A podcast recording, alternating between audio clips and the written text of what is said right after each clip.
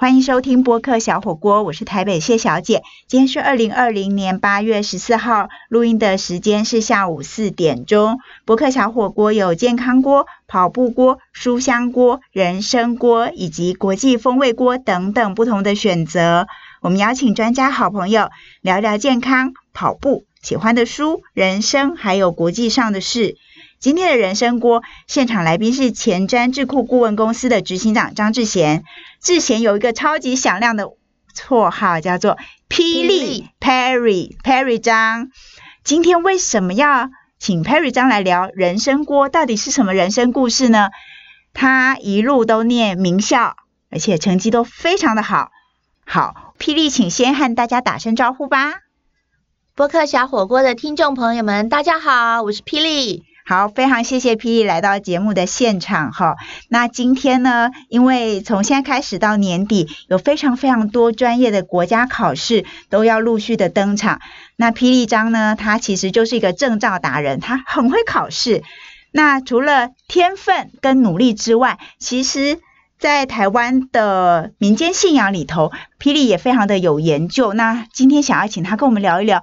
在台湾民间信仰里头，有哪一些神明可以帮助我们金榜题名？那帮助我们考运更好呢？来，霹雳，请跟我们说一说。好的，呃，其实呢，我们有句老话：“十年寒窗无人问，一举成名天下知。”在呃，我们华人的社会呢，想要升官发财，对于我们一般平民老百姓来说，大概就只有好好念书跟考试一途了。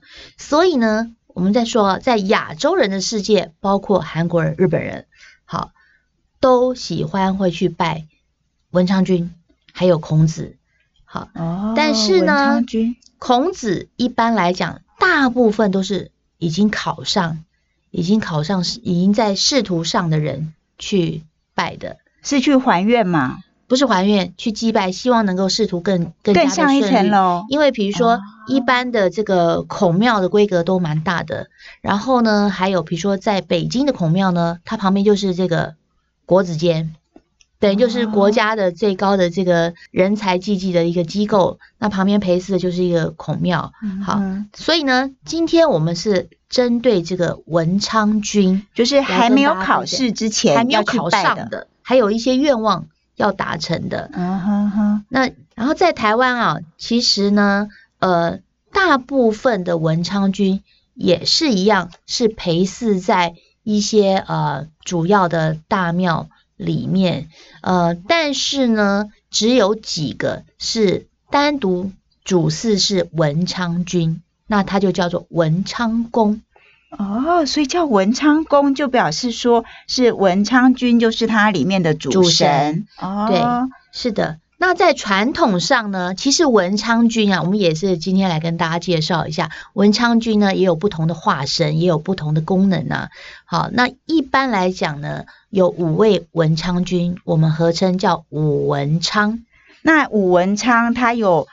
不同的功能吗？意思是说，如果我今天想要去考护理师，那我要拜哪一个文昌君？或是我想要考外交官，我要去拜哪一个文昌君？有不同的选择吗？其实不用选择，因为呢，基本上主祀呢就是五位文昌君，基本上都是放在一起拜的。所以呢，像我们看一下我们这个台北市的文昌宫。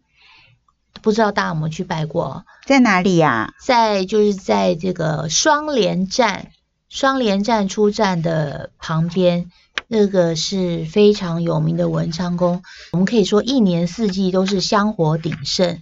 那有的时候还有这个法会，因为很多学生念书都念不进去头脑里面，要做一下法会，让头脑能够清楚一点。希望到时候有有如神助哦。那现在为大家介绍一下五位文昌君。有哪五位？然后再为大家介绍说，呃，哪几个文昌庙有特殊的这个其他的文昌君？所以如果是文昌庙、文昌宫，就是五位文昌君都在一起，基本上是这样，但是也有例外。好，那现在我先为大家介绍五文昌，就是呃基本配备五位是哪五位啊？那第一位就是我们。平常所称的文昌帝君。文昌帝君他正好也姓张，跟我同姓。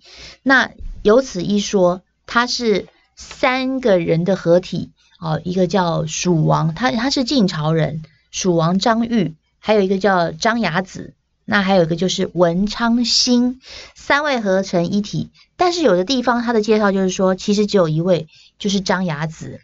嗯，好，弓长张，亚洲的亚，儿子的子，那他又称为紫铜帝君，紫就是男子的子，那个高雄，高雄有个地名哦，叫男子，一个木木字边在的心，铜呢就是灵童的铜，三点水在一个儿童的童，叫这个紫铜帝君。好，那第二位呢？它叫做文恒帝君，那其实简单来讲就是关圣帝君，就是关公，就是关公。你看关公哦，但是能文能武哦。对，他在这边的形象呢，有一个特别的造型，就是坐着读春秋的造型。那因为我们也知道，关公他其实是一个武神，那基本上呢，嗯，都是这种威风凛凛的样子，然后配着一把大刀。大关刀其实是杀气腾腾的，很多这个做业务的其实就是会祭拜这个关公，比如说像我们会去行天宫祈求这个业务呃能够业绩呀大发。但是呢，诶，到了这个文昌宫呢，我们就会看到这个这个关公是坐在这边，他的刀应该是收起来了啊，那就是在独春秋的一个造型。那再来呢，第三位呢叫做朱衣神君，朱衣其实。不是姓朱，他是红色朱红色的衣服，穿着红色衣服的人或是神。好，那一般来讲，有人说是朱熹，但是其实不是。好，是相传呢，在这个宋朝时代的欧阳修啊，他其实当时已经是一个主考官了啊。那他在这个批改这些考生的文章的时候呢，哎，会觉得旁边好像有一个穿着红色衣服的人呢。哎，看到好的文章的时候呢，这个红色衣服的人，哎，也一直在点头。哎，这个欧阳修呢，他批改下去，哎，觉得这个文章真的也是很棒的。那通常哦，只要这个红色衣服的人呐，他点头的文章啊，几乎都会考试中第哦，都会得名哦。所以呢，在明朝啊，后来明朝的汤显祖的《牡丹亭》里面有一句话哈：“且当清净明开眼，唯愿朱衣。”暗点头，所以这里面的朱一讲的就是朱一神君。好，再来一位呢，就是我们比较常听到的，就是魁星。好，也有那个呃，常常讲说魁星踢斗，独占鳌头，独占鳌头。所以呢，各位听众，如果你去 Google 一下呢，这个有很多魁星的画像啊，通常他是怎么样？他是右手拿着一支笔，左手拿着一个。斗叫墨斗啊，这笔要沾墨嘛啊，那但是他那个笔是朱砂笔，他就是帮你点点状元的。那脚下踩的是什么呢？叫做鳌鱼。好，那鳌鱼是什么呢？鳌鱼有两种说法，鳌鱼一种是这个呃鲤鱼跃龙门。好，我们就说我们考上状元就是什么鱼跃龙门。登龙门了，嗯，那嗯，鲤鱼呢？要过龙门，要到一半的时候，头过身还没有过的时候呢，它的头已经变成了龙，龙不是鳌，这个鲤鱼的头已经变成龙，但是它的尾巴还是鱼，所以龙头鱼身这就叫做鳌鱼哦，就叫鳌鱼。那另外一种说法呢，就是这个鳌鱼的长相呢是龙头龟背。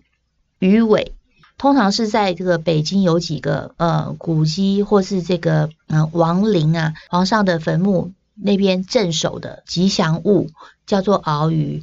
那后来简化，一般我们看到或是在庙宇的这个呃屋脊上呢，大部分都是龙头鱼身的一个造型。那为什么叫独占鳌头呢？其实是在唐宋时期，我们知道那个呃。考试啊，古代的这个科举考试最后一次叫什么？叫殿试。殿试不是看电视的电视啊，是皇上皇上的大殿前面要面试。面试对，就是 interview，that's right，就是呢，这个啊国家的最高领导人呢要跟你面对面，然后要问你几句话，就这么简单。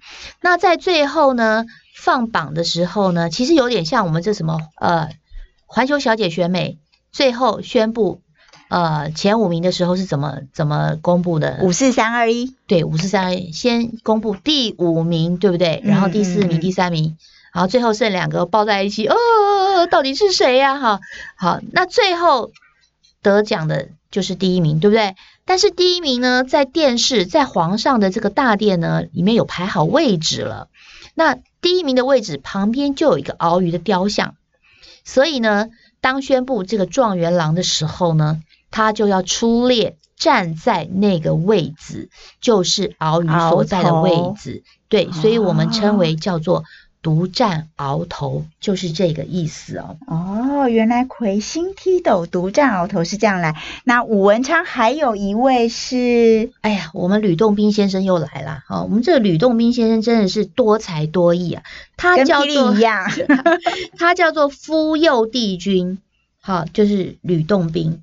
那他最后是在这个黄鹤楼啊，这个中国四大名楼黄鹤楼得到升天的。那常常也会出来啊，闹些小的这个桃花啊，比如说追何仙姑追不到啦，或是跑到人家那里喝醉酒啦，人家不认识他，他就生气啦。啊，在岳阳楼他醉了三次，人家都没有认识他，他可能就施点小法术啊，来惩罚一些人啊。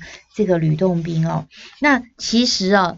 吕洞宾多才多艺，他也是武文昌之一，也是什么月老，专门帮人家斩烂桃花的月老之一，也是医神，也是武神，也是财神，哇，这是一大堆哦。所以这个吕洞宾也是一个，所以吕洞宾的故事真的会讲不完，对对。我们下一次有机会一定要专程来讲吕洞宾。但是呢，介绍了五位文昌君之后，我们先休息一下。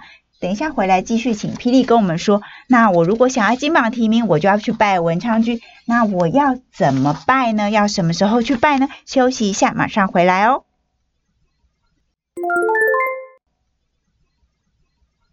欢迎回到播客小火锅，我是台北谢小姐。今天的人生锅现场来宾是前瞻智库顾问公司的执行长张志贤，霹雳张。霹雳张刚刚跟我们介绍了武文昌，就是五位文昌君。那他自己呢，其实从小到大都没有特别要去拜拜祈求金榜题名，但他一路就非常的会考试，非常会念书。从各大名校毕业之后呢，还通过了各种证券的证照考试、保险证照的考试，还有财务证照的考试。那当然也有主持国际会议。国际礼仪、口才训练等等各种的专长。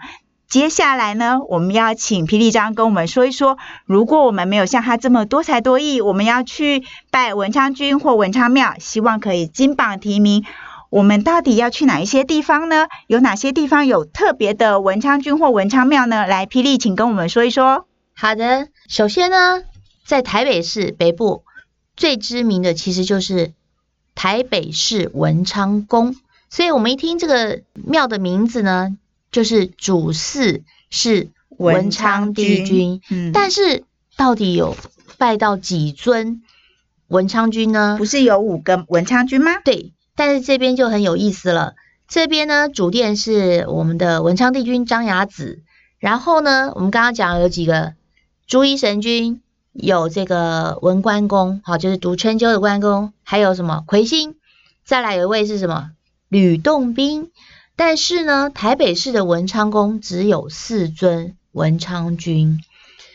吕洞宾呢，他的庙叫做永靖庙，正好在文昌宫的旁边锦溪街上。而且这个庙很有趣，他一年啊会做不同的诞辰。第一个当然是这个主神吕洞宾的诞辰。另外还会做一个，就是他追过的女生叫做何仙姑的寿诞哦，非常有趣。如果各位听众有兴趣的话，也可以先去文昌宫走一走，再来到旁边的永靖庙去探个究竟。所以就是文昌宫跟永靖庙，你就可以完整的拜到了五位文昌。那文昌宫呢，其实一年四季呢，香火都非常的鼎盛。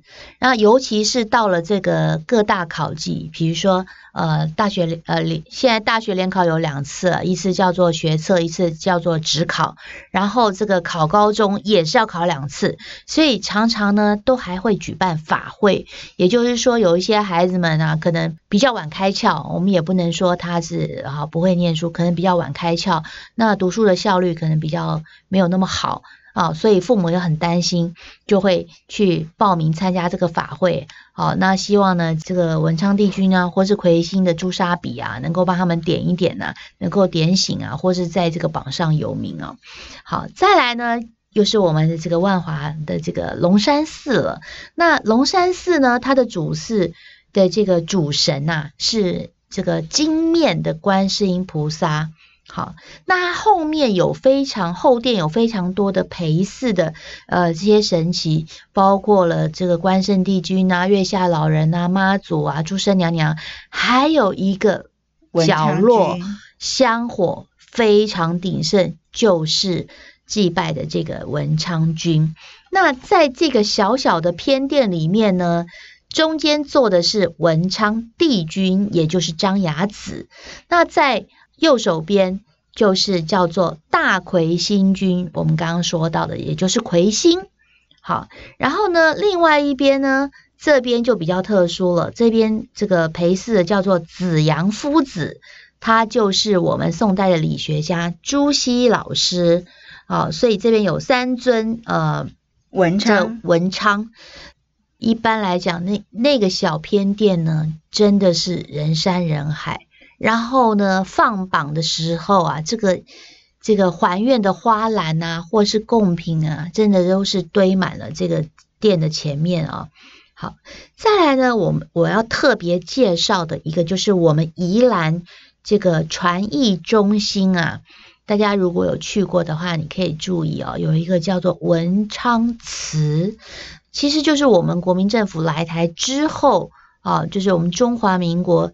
的这个时代由政府所兴建的这个庙宇，那中间主祀的啊，这个答案已经揭晓了，因为叫做文昌祠，所以中间呢是有主祀了五位文昌君，啊，就是刚刚我们前前面介绍的一位都不少，但是呢，这个宜兰的戏曲中心的这个文昌祠啊，跟别的文昌宫或者是说呃其他大庙的文昌。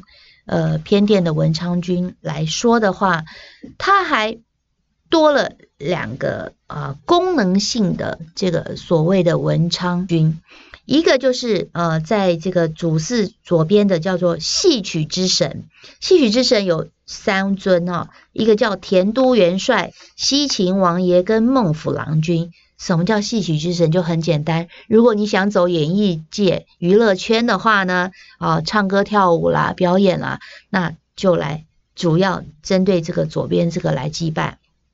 另外呢，右边我们叫做工艺之神，他说巧圣仙师、荷叶仙师跟卢公仙师，其实简单来讲就是我们的这个呃技术达人，比如说像这个建筑师啊，也是。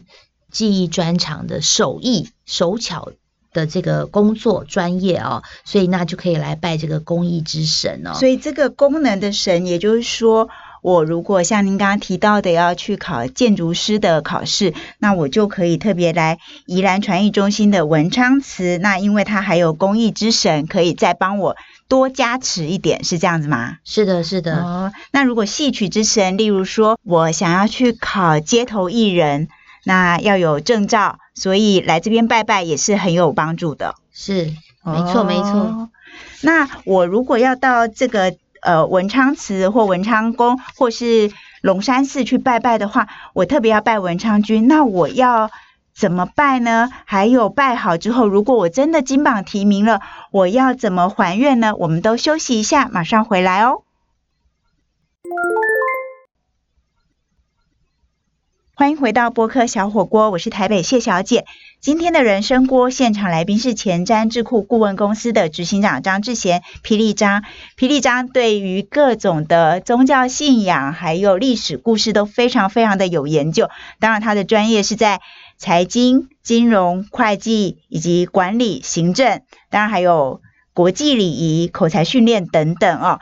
刚才我们提到了文昌君有名的文昌庙，但是我们去到了那些地方，我们要事先准备什么东西？要怎么办呢？我们请霹雳章继续跟我们说。好的，其实呢，呃，一般来讲，我们拜这个文昌君呢，不用挑日子。什么时候都可以拜，因为我们在讲心诚则灵，只要我们呃怀抱着虔诚的心呢，恭敬礼拜，然后反省自身，呃，希望呢这个考试都能够顺遂。但是呢，有一个特别的日子啊，请听听众朋友呢可以注意一下，就是在农历的二月初三，好，这个是文昌帝君的生日的时候。当然了，你去帮他唱 Happy Birthday 呢，那当然这帝君会十分的高兴。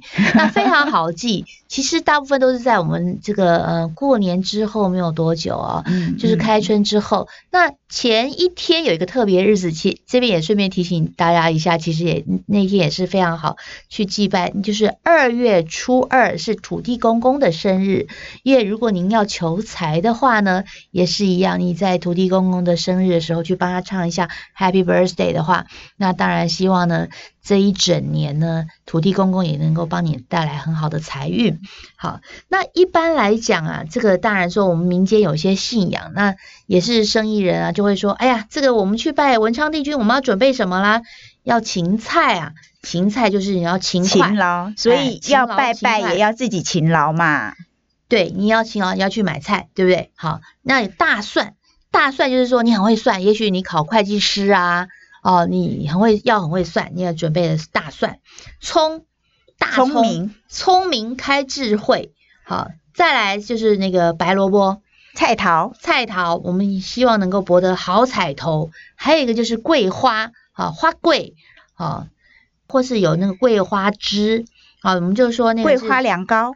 对，都可以有贵的，有哈，就是很贵。其实你花了钱就很贵。然后当然希望以后能能够那个有贵气。然后再来呢，就是粽子，高粽，或是说你自己包的粽子，叫做包粽。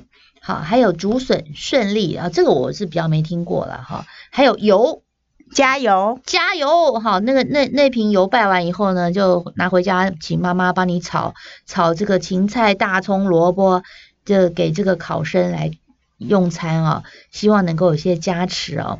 可是刚才霹雳你提到的几样东西啊，有些我们可以直接吃嘛，像花桂啊、粽子啊。是。那可是蒜还有葱，我可以这样子单独吃吗？一般来说不不行嘛。那我葱可能切成葱花或是蒜末啊，然后我葱花我可能煮个鱼丸汤这样吃，是不是不行？因为鱼丸汤那个丸子是不是？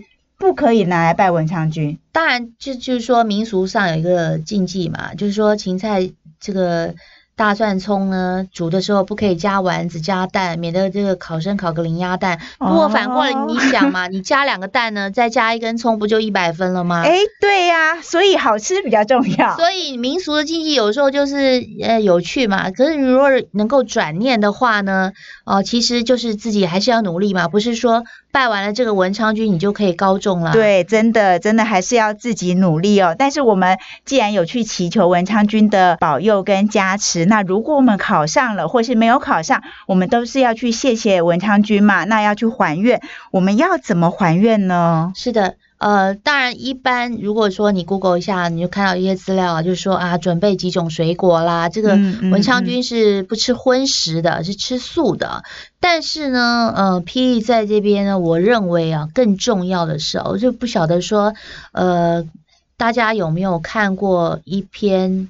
呃，这个文昌帝君写的，呃，劝人行善的记吧，应该是说一个短文啊，叫做《阴志文》。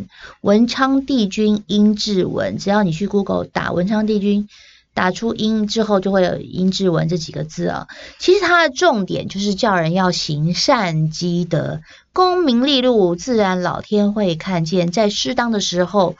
就会加诸在你的身上了。其实殷志文跟我们小时候念的这个呃《三字经》啊，或是《弟子规》啊，里面都有几个故事是很类似的。嗯嗯那其中它有一句啊，就是说“埋蛇享宰相之荣”。那这个故事其实我我们小时候都有双头蛇，双头蛇孙叔敖的故事，这是楚国人。那因为在古代呢，很少看到有两个头的蛇，所以一般呢，这种蛇的出现呢，呃，世人当时就认为是不吉利的一件事情，所以呢，说看到双头蛇的人一定会死翘翘啊。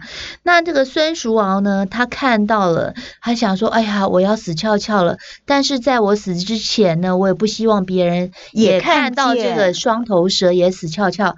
那所以呢，他就把这个蛇啊给砍了，然后呢把它埋起来。那你想想看，这么好心肠的孩子啊，在他的这个成长过程，当然他没有死翘翘，那这个两个头的大概就是连体婴的蛇嘛，基因突变啊。那后来呢，在他的这个成长过程呢，仕途上呢，也是一路顺遂，终于成为春秋时代的楚国的非常有名的宰相。好嗯所以呢，我十分建议大家可以去找一下，来阅读一下这个文昌帝君的英志文，来教育你的子女，甚至自己来做一个反省，也是非常好的。